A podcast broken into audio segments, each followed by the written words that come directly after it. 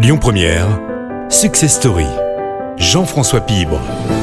Success Story vous propose ce mois de vous plonger dans l'univers du son avec l'histoire singulière d'Alain Coulas, président fondateur de la société ATS Studio spécialisée dans la communication sonore.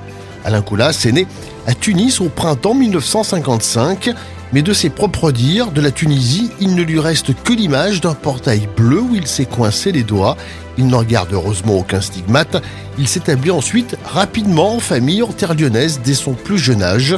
Peu enclin aux études, il se destine alors, adolescent, au sport. Mais un fait de vie va désaccorder son destin, un destin qu'il ne cessera d'écrire au fil du temps en version originale.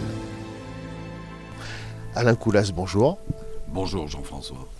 Première question, elle va être toute simple. Le jeune homme que vous étiez, euh, adolescent, euh, en quelques mots C'était un jeune homme, je pense, heureux.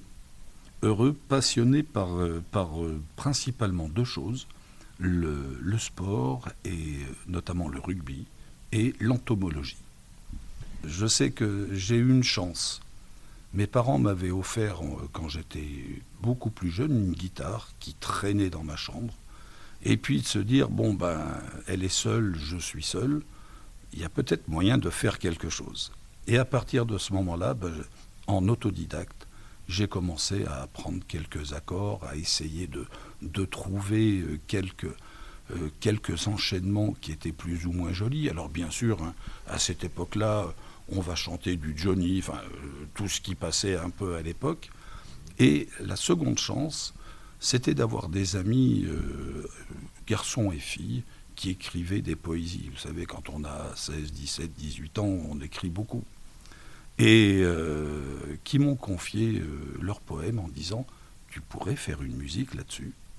Et ça a commencé comme ça. Poème et guitare sous le bras, Alain Coulas va dès lors oser la musique note après note. J'ai même osé m'amuser à faire. c'est ça d'ailleurs, m'amuser à, faire des chansons et à oser les chanter en public, et c'était des prises de parole, ces chansons. À l'époque, pour moi, une chanson, c'était euh, ni plus ni moins que l'histoire d'une personne que je rencontrais. Euh, c'était l'histoire de, Jean-Jean, qui était le président, ou Dominique, le roi des clochards à Lyon. C'était euh, la, la, petite sœur des paumés. C'était la fleur des gares. Là, vous faites carrière. La musique, elle vous conduit où?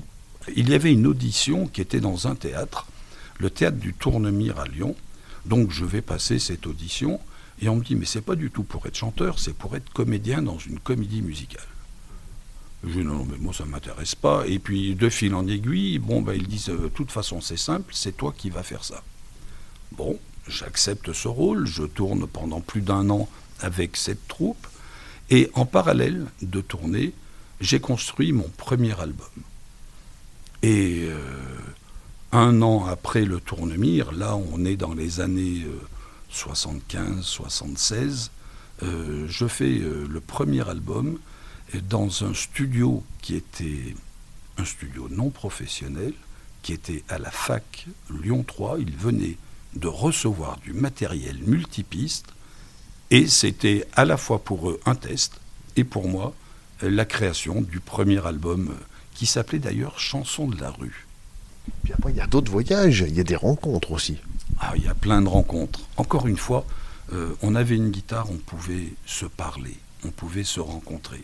Et puis là, bah, j'ai eu la chance de, de, rencontrer, bah, par exemple, une fois j'étais, on déjeunait ensemble et c'était un, un jeune vieux chanteur, il s'appelait Claude Nougaro. C'était un merveilleux homme je me suis fâché après avec lui, hein. mais, mais c'était néanmoins un merveilleux homme.